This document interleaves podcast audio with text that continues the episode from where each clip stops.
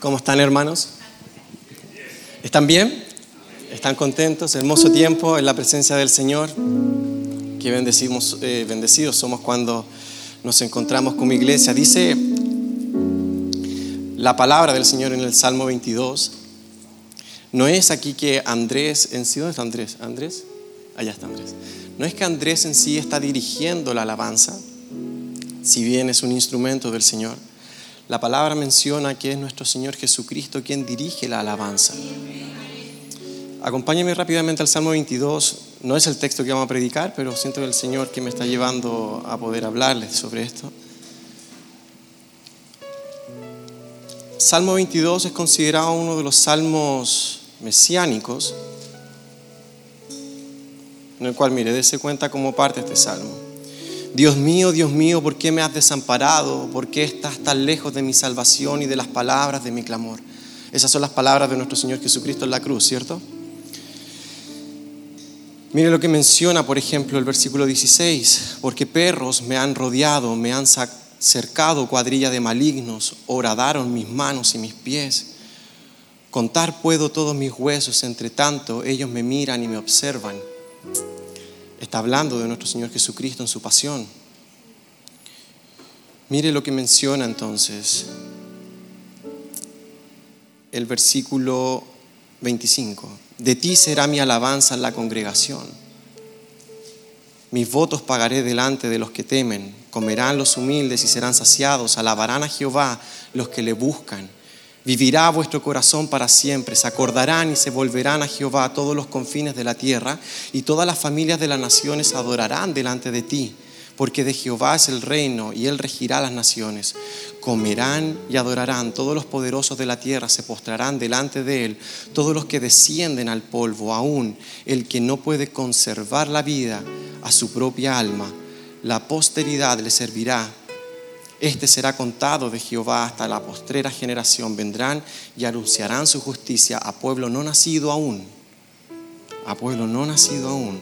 Anunciarán que Él hizo esto.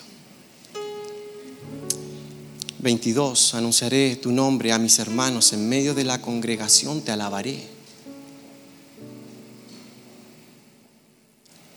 Anunciaré tu nombre a mis hermanos y en medio de la congregación te alabaré.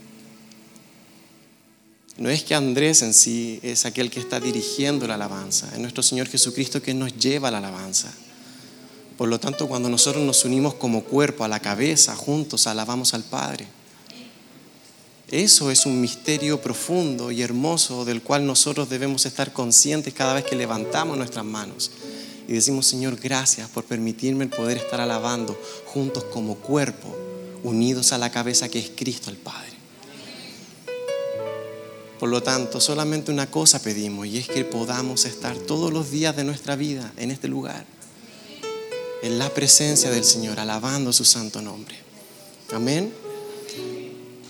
Por favor, acompáñeme a Efesios 2:10. Tengo estoy emocionado porque eh, de las primeras predicaciones que me tocó en su momento siempre fueron como a las 9 de la mañana y siempre tengo como un cariño especial por este culto. Y mm, el pastor me pidió que pudiese entregar una palabra en este tiempo y realmente le decía al Señor, Señor, llévame a poder ser lo más sensible posible a tu voz para poder entregar lo que realmente necesita la congregación y lo que ha venido comiendo ya hace algún tiempo. Y este tiempo hemos estado viviendo un tiempo de ayuno. ¿Quiénes han estado ayunando? Han pasado un tiempo hermoso, ¿cierto? Entonces la idea de lo que el Señor me ha llevado a poder predicar es que podamos ordenar como un rompecabezas, va ordenando ciertas piezas para crear y formar una imagen, el poder generar como un rompecabezas, el ordenar eh, ciertas ideas y motivaciones del por qué nosotros estamos ayunando, por qué nosotros hacemos las cosas y por qué obramos hacia nuestro Señor. Porque todas las cosas que nosotros hacemos no las hacemos haciendo a Dios deudor de nosotros. No es que nosotros hacemos algo y el Señor entonces nos debe y nos tiene que saber contestar. Sino que todo lo que nosotros hacemos son medios de gracia que Dios utiliza para poder alinearnos a su voluntad. ¿Sí? ¿Me va comprendiendo? Entonces, yo le decía, Señor, por favor ayúdame a poder ser sensible a tu voz y que podamos ordenar como iglesia realmente las motivaciones del por qué hacemos las cosas. Cada día nosotros tuvimos un motivo, ¿cierto? Pero no es que nosotros vamos a estar ayunando para que moverle la mano al Señor y que el Señor deje de hacer su voluntad, porque eso no va a suceder. Es que nosotros debemos alinearnos al Señor en esa área en específico y ser sensibles a su voz para saber qué es lo que quiere y cuál es su voluntad frente a eso. Amén. Así que le pido por favor que me pueda acompañar a Efesios 2.10. Efesios 2.10 menciona lo siguiente, porque somos hechura suya, creados en Cristo Jesús para buenas obras, las cuales Dios preparó de antemano. ¿Quién las preparó? Dios las preparó de antemano, pero nosotros andamos en ellas, ¿sí? Las cuales Dios preparó de antemano para que anduviésemos en ellas. Amén. Por favor, tome su lugar. Pastor me, pidió que soltara las 10 y cuarto y ya son un cuarto para las 10. Yo no sé lo que voy a hacer. Pero bueno, eh, esta carta a los Efesios se escribió entre los años 60 y 62 después de Cristo por el apóstol Pablo. El apóstol Pablo se encontraba preso en Roma y esta, esta, esta carta a los Efesios está dentro de la sección de las cartas carcelarias del apóstol Pablo, mencionadas por nuestro ministro Marcelo y muchos teólogos como las cartas cristológicas o cristocéntricas. Producto que Efesios, Colosenses, Filipenses y Filemón, todas estas cartas, fueron escritas desde la cárcel y tienen como una dirección directa y es poder revelar a Cristo en ellas. Entonces, el motivo por el cual el apóstol Pablo está escribiendo a esta iglesia no es porque tenían ciertos errores doctrinales ni tenían ciertos errores teológicos, no era por eso, sino que era para poder dar agradecimiento a nuestro Señor porque ellos tenían una fe enraizada en nuestro Señor Jesucristo aunque después, posteriormente, unos años después, Pablo tiene que saber enviar a Timoteo a la iglesia de Éfeso porque ya se habían introducido ciertas doctrinas en la iglesia y por eso escribe la primera carta a Timoteo, porque Timoteo se encontraba en Éfeso en ese tiempo. Pero en este momento puntual, el apóstol Pablo no tiene mayores eh, temas teológicos que tener que tratar en base a tener que como contradecir ciertas doctrinas. ¿Por qué? Porque lo que el apóstol Pablo quiere revelar acá es el plan de salvación eterna que el Señor ha hecho desde una eternidad pasada, de cómo Él escogió desde antes de la fundación del mundo este plan y ha escogido a su iglesia para poder ser salva y santificada para que pueda ser igual a nuestro Señor Jesucristo, semejantes a nuestro Señor Jesucristo. Y el apóstol Pablo entonces va planteando todo esto. En el capítulo 2, donde ya nos encontramos, entonces el apóstol Pablo empieza a mencionar que nosotros, cada uno de nosotros, que estuvo muerto en delitos y pecados en otro tiempo, conforme al corazón de este mundo, y que nos dejábamos guiar por medio del Espíritu que opera los hijos de desobediencia, el Padre en su infinito amor y misericordia nos sentó juntamente con Cristo. Nos sentó juntamente con Cristo a aquellos que en otro tiempo se encontraban blasfemando el nombre de Dios, hoy en día se encuentran congregados acá, sentados juntamente con Cristo. Él nos resucitó y nos hizo sentar en lugares celestiales hoy en día como su iglesia, como su amada iglesia. Por lo cual ahora el apóstol Pablo entrega una de las enseñanzas en el capítulo 2 más trascendentales y la columna vertebral de nuestro cristianismo, de nuestra creencia. Lo que nos diferencia de todas las sectas, de todas las creencias que pueden llegar a tener los hombres, Pablo entrega la doctrina trascendental del cristianismo. ¿Cuál es? La salvación por gracia, por medio de la fe. Ahora, no solamente entrega la salvación por gracia por medio de la fe, sino que también da a manifestar que cada una de las obras que nosotros hacemos, las hacemos también por la misma gracia que nos salvó. O sea que no es que nosotros estamos operando y hacemos cosas en base a nuestros propios méritos y que nacen directamente de nosotros sino que es el Señor quien nos lleva y quien nos empuja a poder hacerlo. Porque todo es por gracia, por medio de la fe. Esto no es de vosotros, dice el apóstol Pablo, no por obras para que nadie se gloríe. ¿Sí? Entonces el apóstol Pablo entrega esta enseñanza, que esta enseñanza, hermanos, es una de las enseñanzas de mayor controversia dentro de la historia de la iglesia, con el apóstol Pablo, con Agustín de Hipona, con Lutero, con todos. Siempre se, empezaron a manifestar ciertos enemigos de esta creencia, producto que el hombre siempre ha querido hacer algo para poder recibir algo a cambio. Usted trabaja para poder recibir un salario, ¿sí o no? Entonces nuestro mecanismo siempre está en querer hacer algo para poder recibir algo. El cristianismo es totalmente antiintuitivo. Nosotros hacemos porque ya recibimos. Nosotros hacemos porque ya nosotros recibimos la gracia para poder hacerla. Por lo tanto, ninguna gloria se va a poder llevar el hombre en esto. Es Dios quien se lleva toda gloria y toda gracia.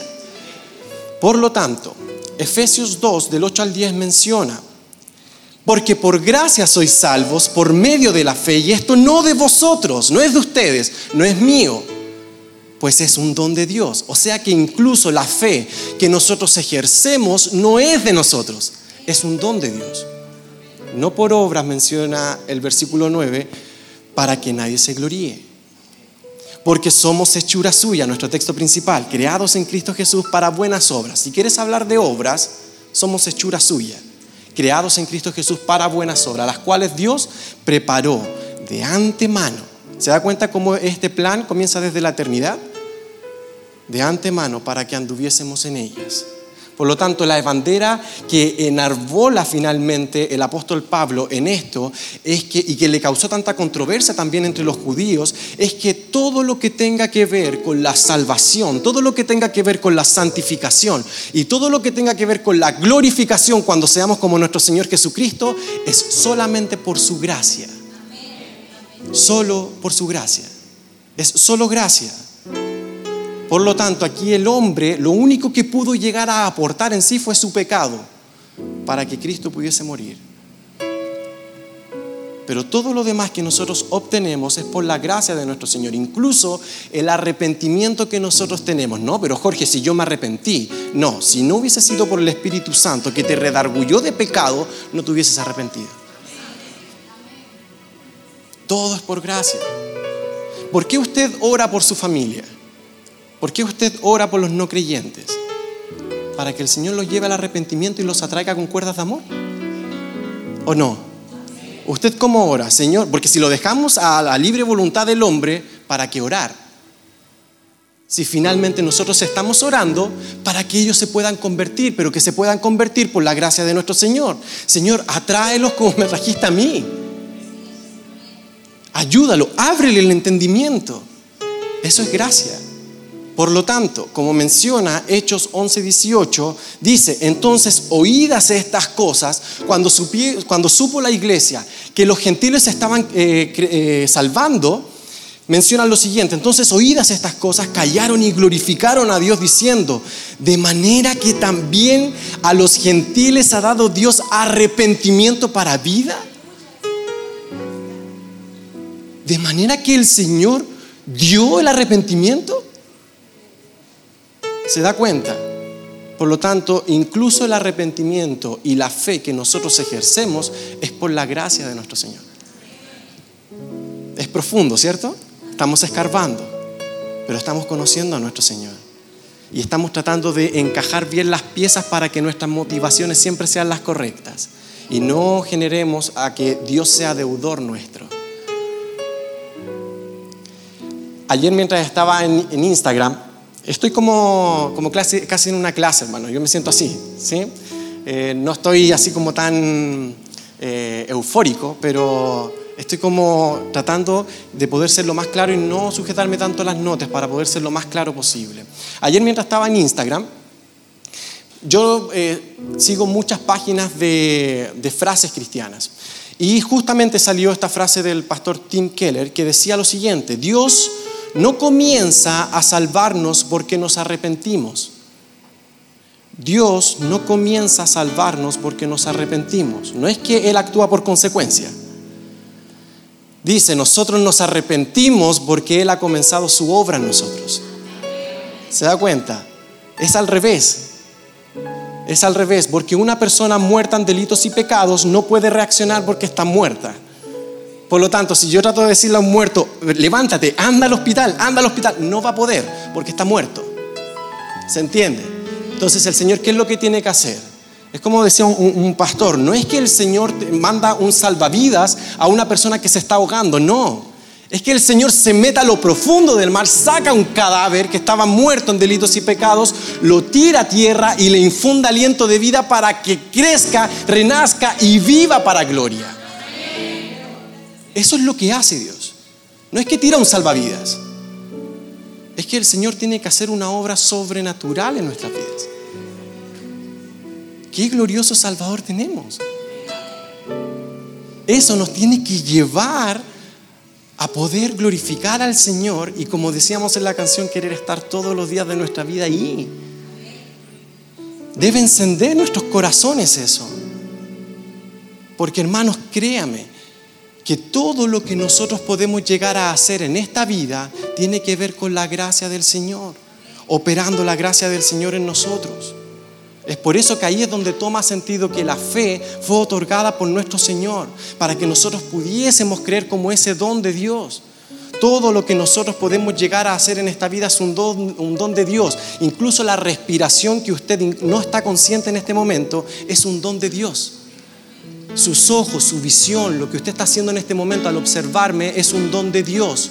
Su comida es un don de Dios, sus hijos son un don de Dios, su trabajo es un don de Dios, su dinero es un don de Dios. Nos envuelve, no nos podemos mover, nos movemos a izquierda hasta Él, nos movemos a derecha hasta Él. No podemos hacer nada más. Estamos envueltos en su amor. Todo es un don de Dios. Por lo tanto, ¿de qué nos preocupamos? ¿De qué nos afanamos? ¿De qué nos estamos afanando? Si todo el Señor ya lo tiene bajo control y ya desde la eternidad ha trazado las buenas obras en las cuales usted va a caminar. Solamente usted tiene que seguir ejerciendo, siga caminando, glorificando al Señor, viviendo bajo su soberanía, queriendo honrarlo en todo momento, pero camine. Porque el Señor ya ha preparado todo desde antes de la fundación del mundo. Es por eso que aquí es donde toma eh, lugar lo que prediqué la última vez que me tocó, que fue que todo viene de Él, por Él y es para Él. Todo es de Él, todo es por Él y todo es para Él finalmente. En esa frase está usted, en esa frase se encuentra usted. Nos encontramos envueltos en ella, no nos podemos mover. Por lo tanto, una de las cosas en las cuales, y por qué trato de reafirmar esto, es porque el tiempo que nosotros hemos estado viviendo de ayuno ha sido maravilloso, ¿cierto? Ha sido maravilloso, hemos sido muy bendecidos, pero incluso ese ayuno que nosotros hemos hecho ha sido por la gracia de nuestro Señor.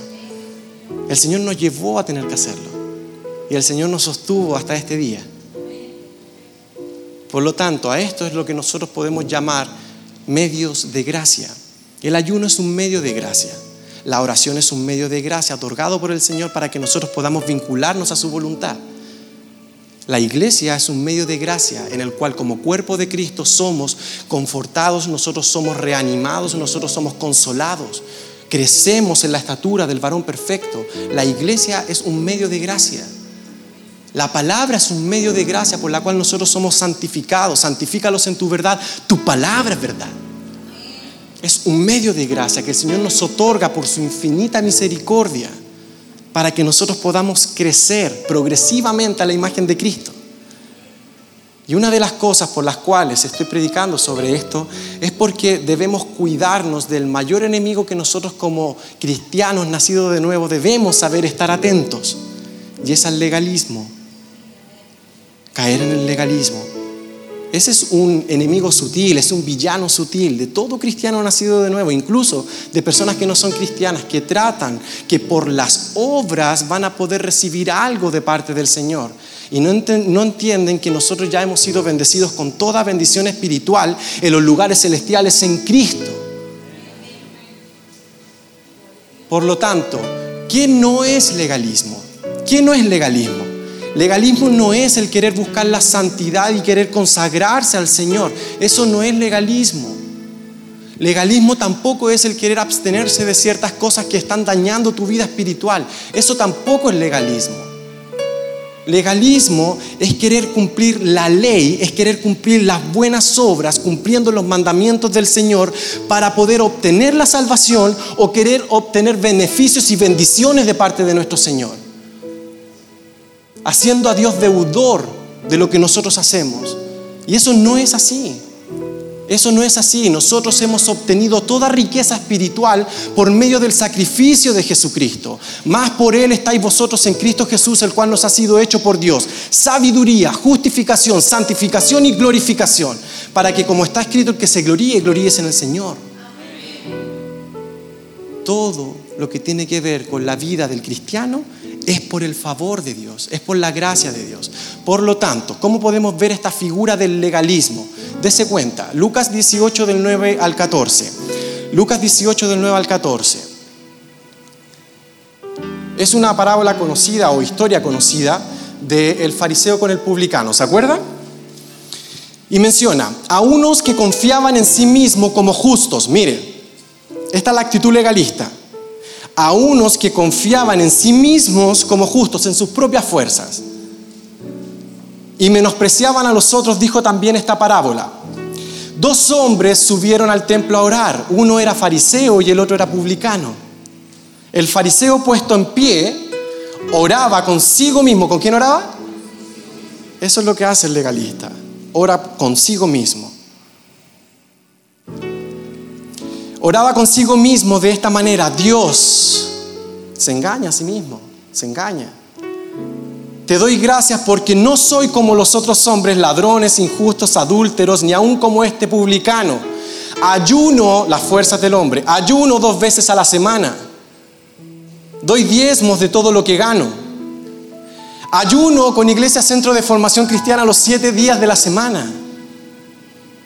Me congrego en iglesia CFC, sirvo en la alabanza, predico todos los domingos. No soy como los otros hombres. Gracias te doy, Señor, por ser así. Porque por mis propias fuerzas yo he podido lograr lo que tengo. Más el publicano, estando lejos, no quería ni alzar los ojos al cielo, sino que se golpeaba el pecho diciendo, Dios, se propicio a mí pecador. Os digo que éste descendió a su casa justificado antes que el otro. ¿Quién salió justificado? El publicano. Justificado ser declarado justo delante de Dios. Ser declarado justo. No es que a nosotros Dios nos hace justo porque eh, como todavía estamos en este cuerpo corruptible, vamos a seguir pecando cada vez menos. Cada vez menos. Ya no hay un afecto hacia el pecado, un, un afecto de amor hacia el pecado y una batalla contra el pecado pero producto que aún estamos en nuestro cuerpo corruptible, nosotros podemos seguir pecando. Va a suceder que vamos a seguir pecando hasta que seamos glorificados en Cristo Jesús. ¿Sí? Pero por el momento Dios ya nos declaró justos. Es una declaración. Tú eres justo, pero no por tus obras, por lo que ya hizo Jesucristo. Por lo tanto, os digo que éste descendió a casa justificado antes que el otro. Porque cualquiera que se enaltece será humillado y el que se humilla será enaltecido. ¿Cómo podemos ver esta figura legalista en el comportamiento que nosotros normalmente tenemos? Es que este fariseo lo único que tenía era que él estaba lleno de sí mismo. Tenía tanto, tanto de sí mismo que no había lugar para Dios en su vida. No había lugar para la gracia de Dios en su vida. Por lo tanto, estaba tan lleno de sí mismo que no necesitaba de esa gracia en su pensamiento. Pero el publicano, el carácter del publicano, es que él sí necesitaba de esa gracia. Él sí necesitaba de ese perdón. Por lo tanto, cada una de nuestras actitudes y de nuestras acciones tienen que estar pendientes en que todo lo que nosotros hacemos es por la gracia de nuestro Señor. Es por la gracia de nuestro Señor. No hacemos ninguna cosa que no sea como controlada o eh, Dios no sea el motor de eso que nosotros estamos ejecutando. Todo viene de Él, porque Él ya preparó esas buenas obras de antemano para que pudiésemos andar en ellas. Por lo tanto, el legalismo, y tómeme atención, el legalismo es un Dios con D minúscula que tiene todo ser humano, todo ser humano, incluso no cristianos, todo ser humano, tanto cristianos como no cristianos, que buscan por medio de un sacrificio insuficiente de obras, satisfacer la justicia de Dios y buscar su perfeccionamiento en su caminar. Voy a volver a repetirlo. El legalismo es un Dios con D minúscula, que tiene todo ser humano, tanto cristianos como no cristianos, que busca por medio de un sacrificio insuficiente de obras, satisfacer la justicia de Dios y buscar un perfeccionamiento en su caminar. Tratamos de perfeccionarnos a nuestras fuerzas. No, pero es que yo ayuné todos los siete días de la semana, Dios me tiene que contestar. ¿Y por qué?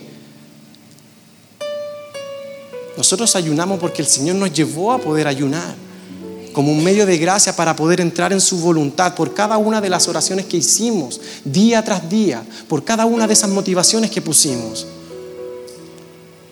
para poder entrar en la voluntad del Señor. Porque por gracia, todo lo que, nosotros, lo, que, lo que nosotros estamos haciendo es por gracia. Por tanto, el Señor ya todo eso lo preparó de antemano, nuestra salvación y las obras que nosotros estamos caminando. Y eso incluye el ayuno. Está dentro el ayuno de eso. Es por eso que en la parábola del fariseo con el publicano encontramos dos clases de oraciones, solo uno justificado encontramos dos clases de hombres, un legalista y soberbio y el otro en condición de pecado y arrepentido de sus actos. Uno confiaba en sus propias fuerzas y el otro no podía hacer nada sin la gracia de Dios. Dos hombres, dos oraciones, dos resultados. ¿De qué lado te encuentras? Dos hombres, dos oraciones, dos resultados. ¿De qué lado nos encontramos? Y esto es algo que no solamente les pega a ustedes, me pega a mí también. Que como dice un pastor, todo cristiano nacido de nuevo tiene un católico romano dentro de él. Que trata de hacer las cosas por sus fuerzas. Todos. Mírese, al espejo, dése cuenta. ¿Cómo podemos llegar a encontrar un legalista hoy en día? Señor, hoy día me levanté a las 5 de la mañana, comencé a ayunar, estuve orando, leí la palabra, llamé a mis padres, por lo tanto tú me tienes que bendecir hoy día. Legalismo. Porque estás haciendo a Dios deudor tuyo. Y eso no es así. Romanos 11, 35 me parece que menciona. ¿Y quién le dio a él primero para que le fuese recompensado? ¿Quién le dio a Dios primero para que le fuese recompensado? Y ahí es donde menciona, porque de Él, por Él y para Él son todas las cosas. A Él sea la gloria por los siglos de los siglos. Es de Él de donde viene todo, es por Él de donde viene todo y es para Él hacia donde se dirige. Nace desde una eternidad pasada con la gloria de Dios y culmina en la nueva Jerusalén con la gloria de Dios siendo el Cordero de Dios su lumbrera.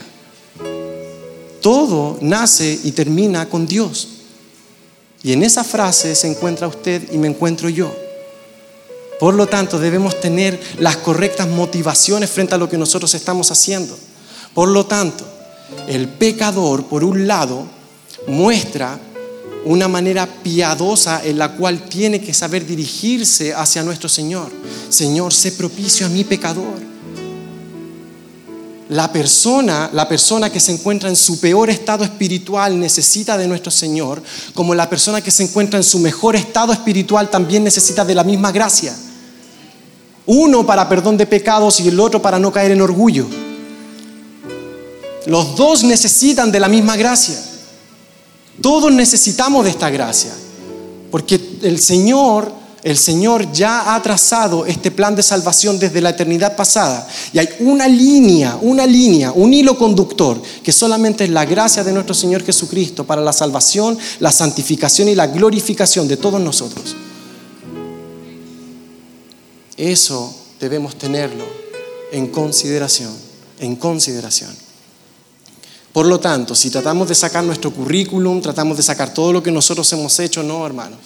No, ¿Y quieres saber por qué no se puede? Porque es imposible. Es imposible porque el estándar, la vara de medida, es la ley de Dios. Y la ley de Dios es perfecta y solicita que nosotros perfectamente la podamos cumplir. Y eso es imposible. Es por eso que el apóstol Pablo en Romanos 3 menciona que por las obras de la ley ningún ser humano será justificado delante de él, porque por medio de la ley es el conocimiento del pecado. ¿Qué es lo que hace la ley? Te expone, es un espejo. Te muestra quién eres tú, me muestra quién soy yo. Por lo tanto, Ninguna persona por medio de las obras va a poder ser justificado porque no la puede cumplir perfectamente. Santiago menciona, todo el que cumple la ley completa pero falla en un punto ya se hace transgresor de toda la ley. ¿Quién se va a salvar? Nadie. ¿Quién va a poder ser santificado? Nadie. Es por eso que necesitamos de un sacrificio perfecto por una persona perfecta y eterna como nuestro Señor Jesucristo para poder estar dentro del pacto y ahora vivir por consecuencia a lo que Él ya hizo. Por lo tanto, nuestro ayuno, nuestra oración, nuestra congregación completa tiene que estar caminando en esas obras que Él ya preparó de antemano para que pudiésemos andar en ellas. Por eso el currículum aquí no, no, no, no vale. No vale. ¿Quiere sacar su currículum? El apóstol Pablo sí que tenía currículum. ¿Quiere saber lo que él decía respecto a su currículum? Filipenses 3, del 3 al 9. Porque nosotros somos la circuncisión, los que en espíritu servimos a Dios y nos gloriamos en Cristo Jesús. ¿En quién? En Cristo Jesús. No teniendo confianza en la carne. Y aquí habla de las obras. No teniendo confianza en mis fuerzas. Aunque yo tengo también de qué confiar en la carne. Si alguno piensa que tiene de qué confiar en la carne, yo más circuncidado al octavo día, del linaje de Israel, de la tribu de Benjamín, hebreo de hebreos, en cuanto a la ley, fariseo, en cuanto a celo, perseguidor de la iglesia, en cuanto a la justicia, que es la ley, irreprensible. Pero cuantas cosas eran para mi ganancia, las he estimado como pérdida por amor de Cristo. Y ciertamente aún estimo todas las cosas. ¿Cuántas? Todas las cosas como pérdida por la excelencia del conocimiento de Cristo Jesús, mi Señor, por amor del cual lo he perdido todo y lo tengo por basura para ganar a Cristo.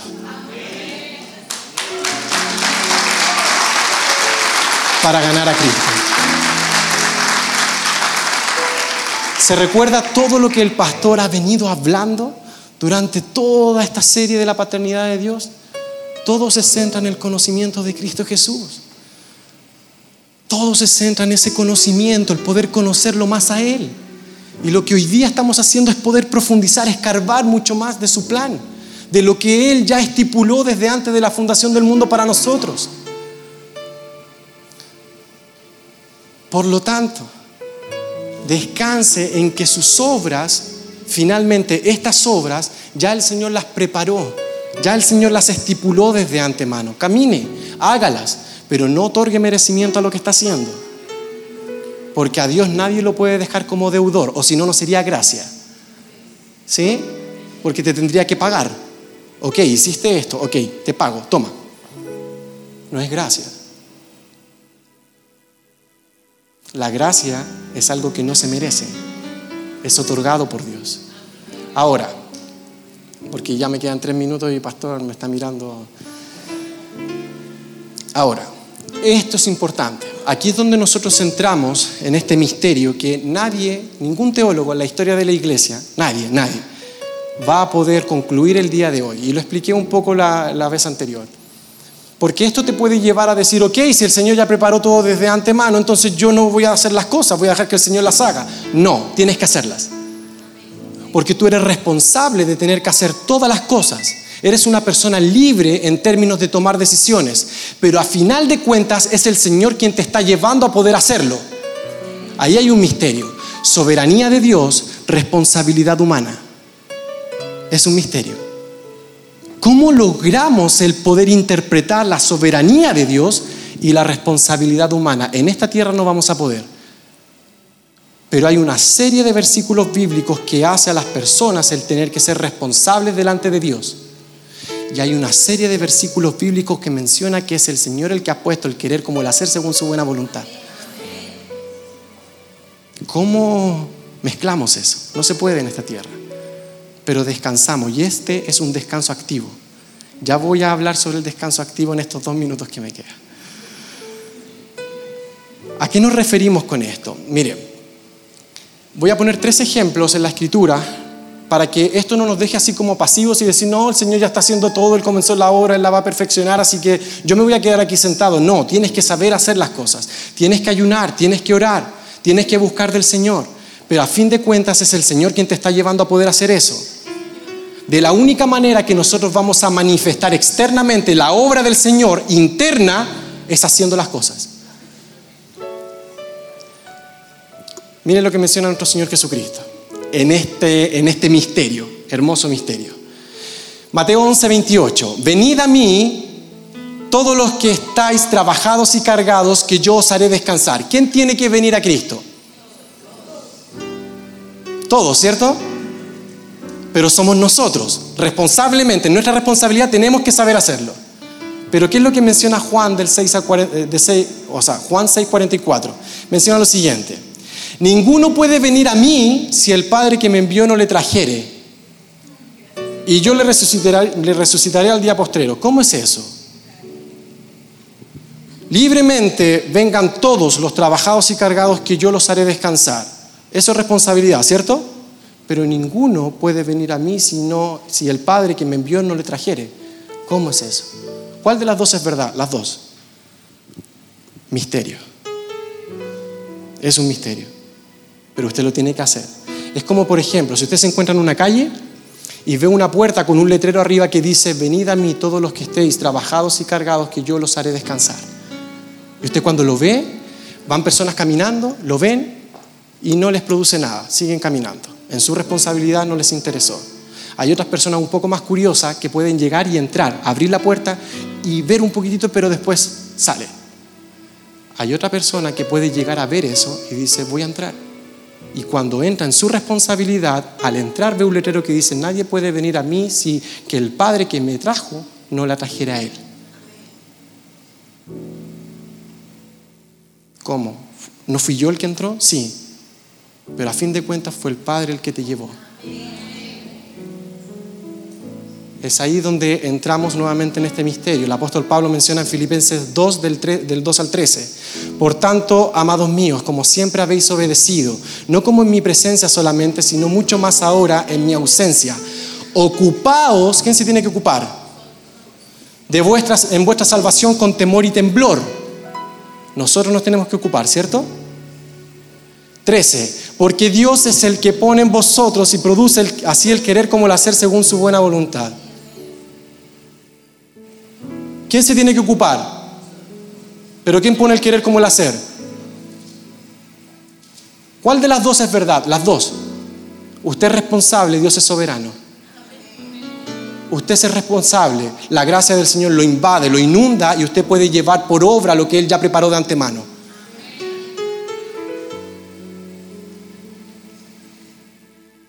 Hebreos 13 del 20 al 21, pastor me va a matar. Hebreos 13 del 20 al 21. Y el Dios de paz que resucitó de los muertos a nuestro Señor Jesucristo, el gran pastor de las ovejas por la sangre del pacto eterno, os haga, mire esta belleza hermanos, y por favor regocíjese en esta belleza, os haga aptos en toda buena obra para que hagáis, ¿quién tiene que hacer? Para que hagáis su voluntad, haciendo Él en vosotros lo que es agradable delante de Él por Jesucristo, al cual sea la gloria por los siglos de los siglos. Amén. O sea, nosotros hacemos, pero Él también hace. Y Él nos lleva a poder hacerlo. Y menciona, para que hagáis su voluntad haciendo Él en vosotros lo que es agradable delante de Él. Eso es maravilloso, porque eso te lleva a un descanso activo. No te lleva a estar pasivo frente a las obras. Tienes que saber ejecutarlas, tienes que ayunar. Lo tienes que hacer. Como cuerpo de Cristo nos hemos puesto en mutuo acuerdo para nuestra santificación, para el perfeccionamiento a la imagen de Cristo y, y nuestro crecimiento a la imagen de Él en estos siete días de ayuno. Pero el Señor nos llevó a poder hacerlo. El Señor nos llevó a poder hacer eso. Por lo tanto, descansamos en que el Señor nos lleva a poder hacerlo, pero activamos en nuestras obras lo que el Señor está haciendo. Es un descanso activo. ¿Por qué?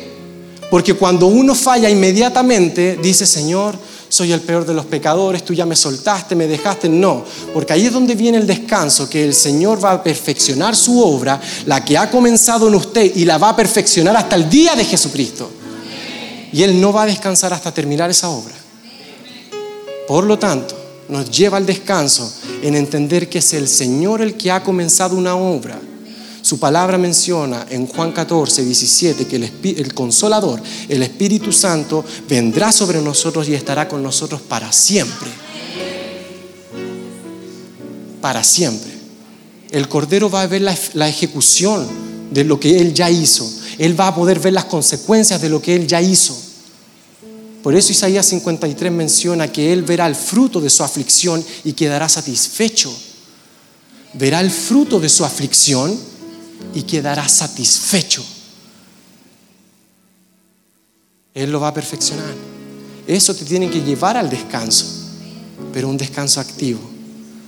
Porque tienes que saber operar en las obras que Él ya preparó de antemano para poder andar en ellas. Por lo tanto, caminemos en este misterio. Con esto termino. Por favor, póngase de pie. No necesariamente vamos a terminar. No, es broma. Mire, piensen esto. Lo expliqué también la, vez anterior, me parece. Dos rieles de un tren. ¿Ya? Dos rieles. Dos fierros. Dos verdades. Soberanía de Dios, responsabilidad del hombre. No se contraponen, pero tampoco se pueden unir. Son dos verdades bíblicas, ¿sí? Pero que al final del camino, al final del camino, al final del camino, en la eternidad se van a poder unir. ¿Se ha dado cuenta cuando usted separa los rieles del tren que al final del camino se logra unir eso? Eso va a pasar con esto, con este misterio. Nosotros ejecutamos, Dios nos lleva a poder ejecutarlo. Pero debemos estar activamente descansando en el Señor. Amén. Cierre sus ojos, por favor. Señor, te damos muchas gracias. Es su gracia, Señor. Nos envuelve Señor, si nos movemos a izquierda, ahí está su gracia. Si nos movemos a derecha, ahí está su gracia. Subimos a lo más alto, Señor, y ahí nos encuentra y nos abraza. Descendemos a lo profundo, Señor, y desde ahí nos rescata. Es su gracia, Señor. Inmerecedores somos, Señor, de tanta belleza, tanta belleza. Gracias por las riquezas en gloria en Cristo Jesús, por permitirnos el poder conocerlo un poco más. Por medio de su palabra, Señor, no es el hombre el que habla, es su Santo Espíritu quien guía y utiliza a hombres, Señor, para poder exponer la palabra. Señor, nosotros vamos a pasar un día, pero su palabra no pasará. Y esa es la importancia de poder predicar fielmente la palabra. Que nosotros vamos a pasar un día, pero su palabra permanecerá. La semilla incorruptible de la palabra de Dios que pueda dar fruto en mis hermanos, Señor. Señor, espero, espero de todo corazón que haya abierto nuestro entendimiento y que pueda llevar fruto abundante a usted, Señor, agradable delante de usted. Ayúdenos a poder ejecutar lo que usted desde antes de la fundación del mundo nos llamó a poder hacer. Ser responsables, Señor, y si caemos, el descansar en que usted, Señor, es aquel que ha comenzado una obra y usted la llevará a la perfección hasta el día de Jesucristo. Porque se lo pedimos en el glorioso nombre de nuestro Señor Jesucristo. Amén y amén.